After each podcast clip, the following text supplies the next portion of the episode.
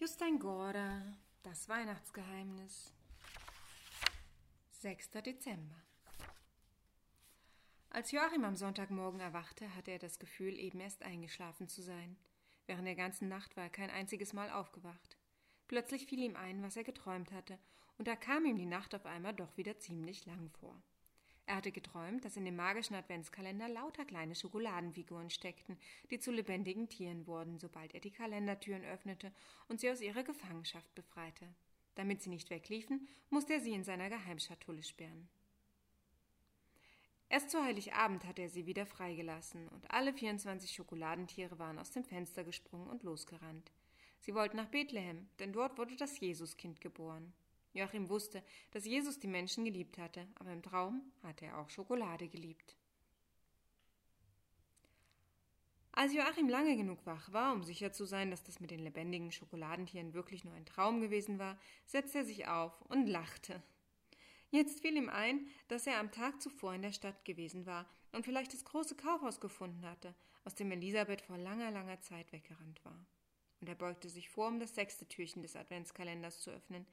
Diesmal gab es ein Bild von einem runden Turm. Aber das Bild war jetzt nicht so wichtig. Dafür hatte er später noch Zeit. Erst musste er lesen, was heute auf dem Zettel stand. Kaspar.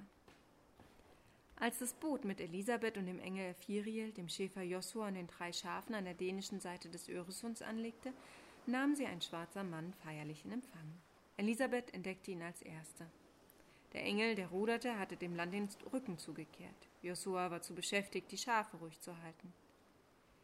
Da steht ein Schwarzer, sagte sie nur. Der Engel sah sich kurz um und sagte, dann gehört er zu uns.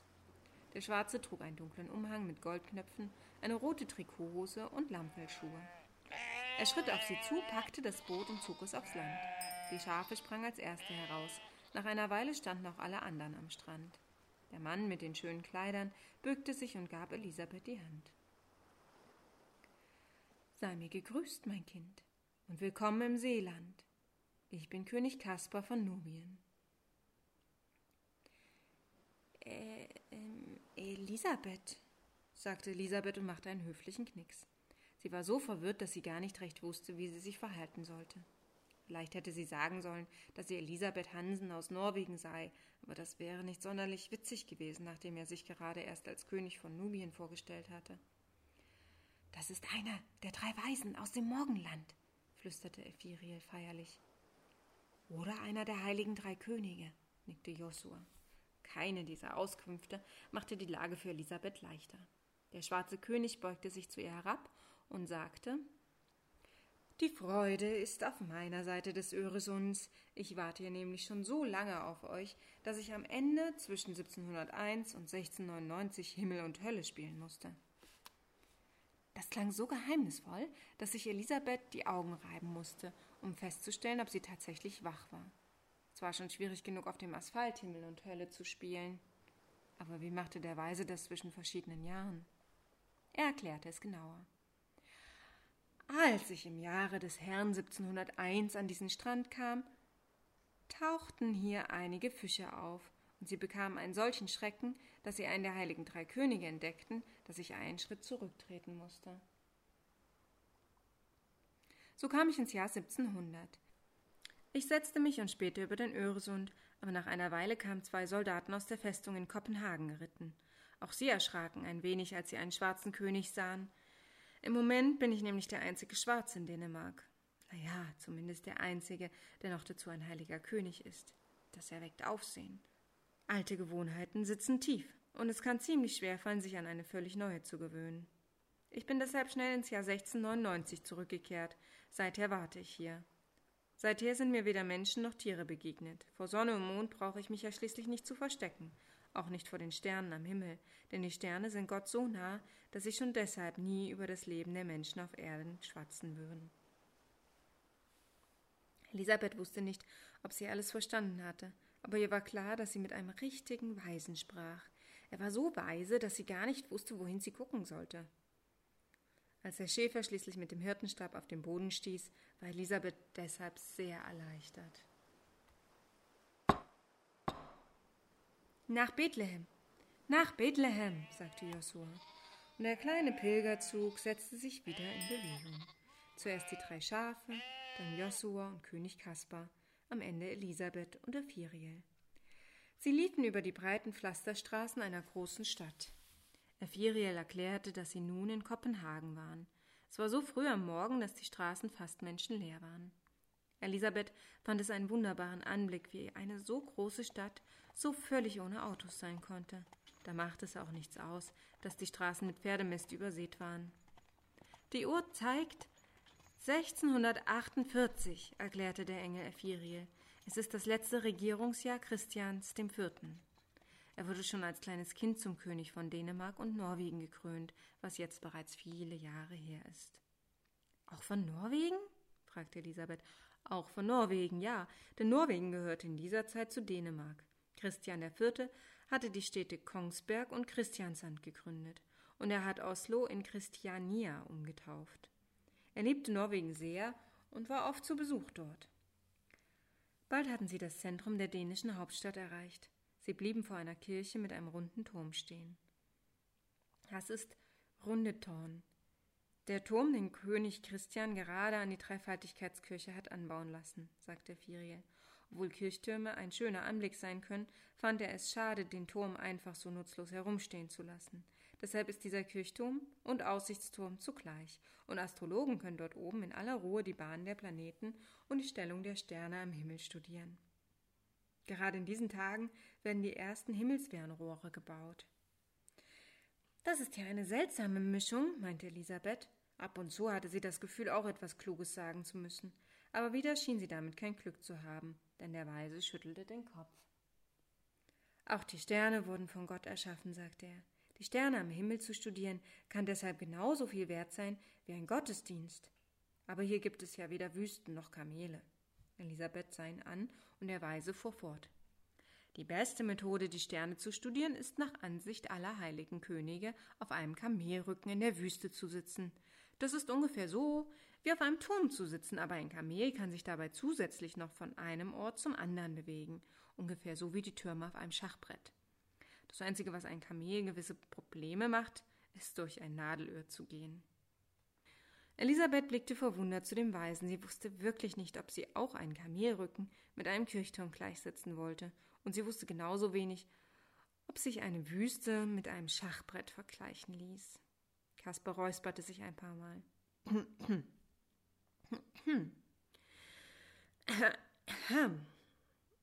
Ja, der Nachteil solcher Aussichtstürme ist, dass sie in der Regel ganz still stehen. Ich habe mal einen Turm gesehen, der über tausend Jahre am selben Fleck gestanden hat. Da müssen die Mauern die Aussicht am Ende doch satt kriegen. Andererseits haben sie miterlebt, wie die Menschen gekommen und gegangen sind, und das hat ihnen vielleicht doch zu größerem Wissen verholfen. Elisabeth nickte. Kaspar registrierte es sofort. Mit einer gierigen Handbewegung sorgte er dafür, dass keiner der anderen das Wort ergreifen konnte, denn er wollte Elisabeth unbedingt noch mehr erzählen. Es gibt genau zwei Möglichkeiten, weise zu werden. Eine ist die, hinaus in die Welt zu ziehen und sich so viel wie möglich von Gottes Schöpfung anzusehen. Die andere bedeutet, an einer bestimmten Stelle Wurzeln zu schlagen und alles, was dort geschieht, so sorgfältig wie nur möglich zu studieren. Das Problem ist bloß, dass es absolut unmöglich ist, beides auf einmal zu tun. Wieder war Elisabeth sehr verwundert über die Worte des Weisen. Sicherheitshalber klatschte sie in die Hände. Und der Engel und der Schäfer folgten ihrem Beispiel. Das steckte auch Kaspar an. Jetzt klatschte er selber in die Hände, weil er so zufrieden mit dem war, was er gesagt hatte. Elisabeth dachte, es müsste lustig sein, immer so kluge Gedanken zu denken, dass man danach Lust hat zu applaudieren. Der heilige König schien ihre Gedanken zu lesen. Er sagte Kluge Gedanken zu denken ist fast wie ein Besuch im Zirkus. Dabei rede ich weder von einem Clownzirkus noch von einem Elefantenzirkus, sondern von einem echten Gedankenzirkus. Aber natürlich danke ich allen Clowns und Elefanten für ihre Aufmerksamkeit. Josua stieß mit dem Hirtenstab aus Pflaster. Nach Bethlehem, sagte er. Nach Bethlehem. Und der Pilgerzug setzte sich wieder in Bewegung. Erst die Schafe, dann Schäfer, Weiser, Engel und Elisabeth.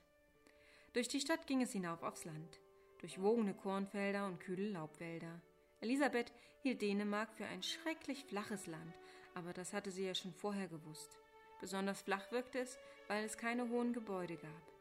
Das Einzige, was sich selten mal aus der Landschaft erhob, waren die Kirchen, an denen sie vorüberkamen.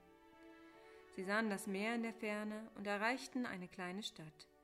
Ephiriel erzählte, dass die Stadt Korsor hieß und am großen Welt lag, dem breiten Sund zwischen Fünen und Seeland. Die Menschen in der Stadt wären fast umgefallen, als sie den seltsamen Zug entdeckten. Aber der Schreck dauerte nur einen kurzen Moment, denn gleich darauf hatte der Zug sich um ein oder zwei Wochen in der Geschichte der Stadt zurückbewegt. Und nun entdeckten andere Menschen für ein oder zwei Sekunden den Pilgerzug. Deshalb war in jenen Tagen immer wieder von Engeln und Ähnlichem die Rede. Josua zeigte schließlich auf ein großes Ruderboot am Wasser. Das müssen wir uns ausleihen, sagte er. Beeilt euch, bald ist es 1600 Jahre nach Christi Geburt. Und dann scheuchte er auch die Schafe ins Boot. Elisabeth fragte den Engel, ob das denn nicht Diebstahl sei, aber der Engel erinnerte sie daran, dass Jesus sich auch ein Esel leihen musste, als er in Jerusalem einzog.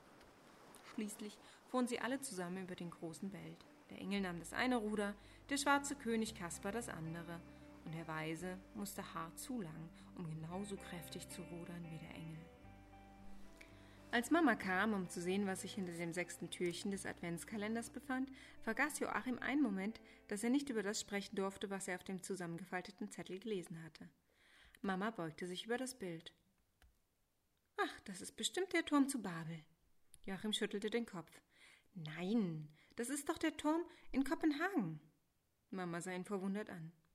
Na, wer hat dir das denn erzählt? Hm, keine Ahnung antwortete Joachim, denn das sagte Mama auch immer, wenn er ihr eine Frage stellte, die sie nicht beantworten konnte. Es ist übrigens ganz unmöglich, mit so einem Turm Schach zu spielen, er steht ja ganz still.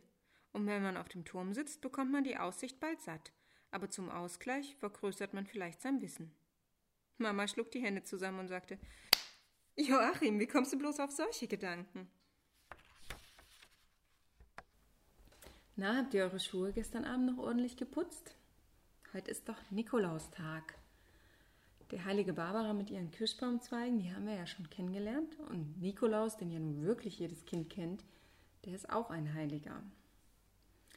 Aber was hat der jetzt eigentlich mit den Schuhen zu tun? Und äh, was ich auch nicht so ganz verstehe, ist Nikolaus jetzt der gleiche, der uns als Schokoladenmann äh, gerade aus den Supermarktregalen entgegenschaut und den wir auch ganz gerne mal naschen oder verschenken in der Weihnachtszeit? Ist denn nun der Weihnachtsmann bzw. Santa Claus und Nikolaus, ist das der gleiche oder ein Bruder, ein ferner Verwandter, alter Ego? Und äh, ja, würde das denn dann heißen, dass er uns zweimal beschenkt? Am 6. und am 24.? Also das ergibt doch alles irgendwie keinen so richtigen Sinn. Deswegen schlage ich vor, reisen auch wir mal wieder ein Stück in der Vergangenheit zurück und schauen uns mal, was die Geschichte dazu sagt. Also der historische Nikolaus, der lebte wohl im 4. Jahrhundert und war ein Bischof von Myra. Das liegt übrigens auch in der heutigen Türkei. Ähm, und er ist anscheinend der bekannteste, der populärste Heilige, der am meisten verehrt wird in der Christenheit. Ähm, um ihn ranken sich auch zahlreiche Legenden. Wahrscheinlich ist es sogar so, dass ähm, mehrere historische Personen in der Figur von Nikolaus zu einer verschmelzen. Als Sohn reicher Eltern soll er sein ererbtes Vermögen unter den Armen verteilt haben. Und ja, die Gebeine von dieser einen Figur, die wir eben heute als historischen Nikolaus ähm, betrachten, die sind anscheinend im süditalienischen Bari gelandet, wo sie bis heute ruhen. Und ja, das waren wohl Schiffer und Geschäftsleute, die die Gebeine ähm, 1087 aus Myra entführt haben. Ist schon komisch, oder? Warum landen denn eigentlich so viele Überreste von Heiligen aus der Türkei in Italien. Würde mich ja mal interessieren, ob es da Zusammenhänge gibt.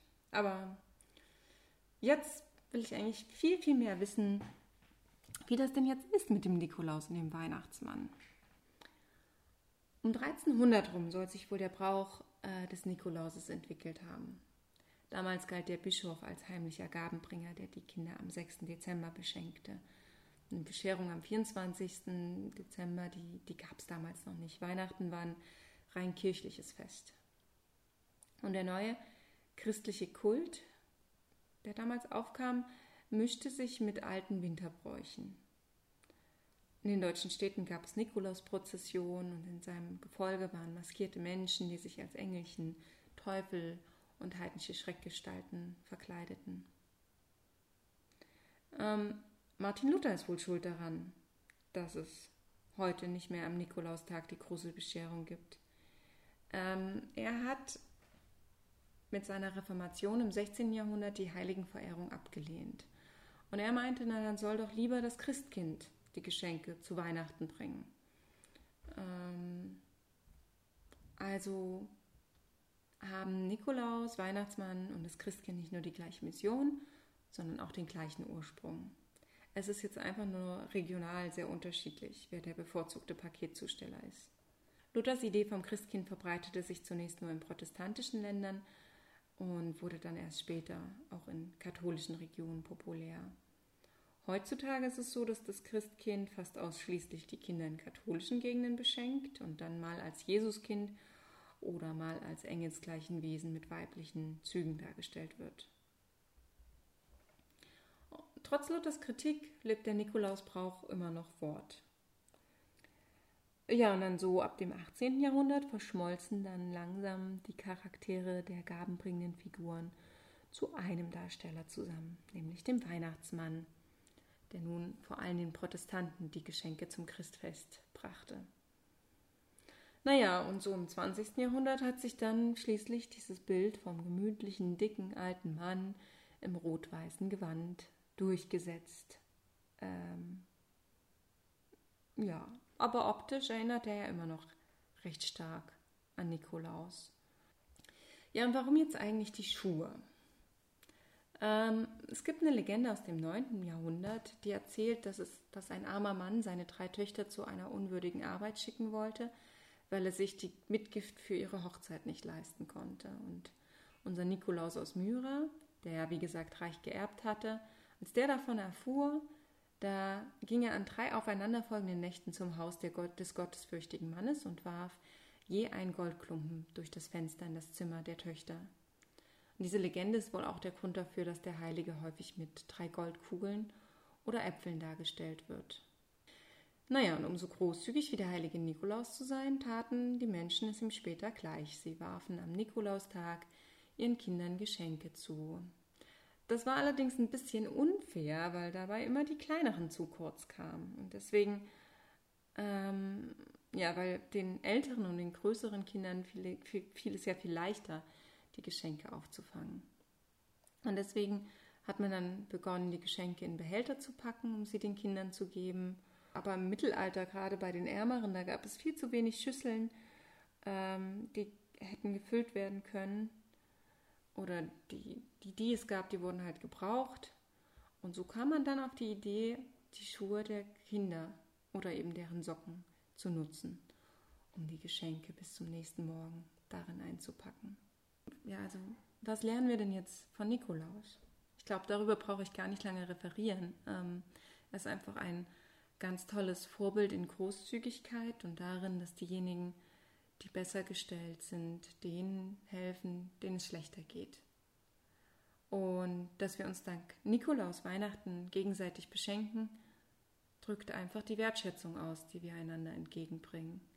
Wir signalisieren uns gegenseitig, ähm, ich bin für dich da, wenn du Hilfe brauchst. Und dabei ist es dann eigentlich auch egal, ob wir das jetzt am 6. Dezember machen oder am 24. oder an irgendeinem anderen Tag.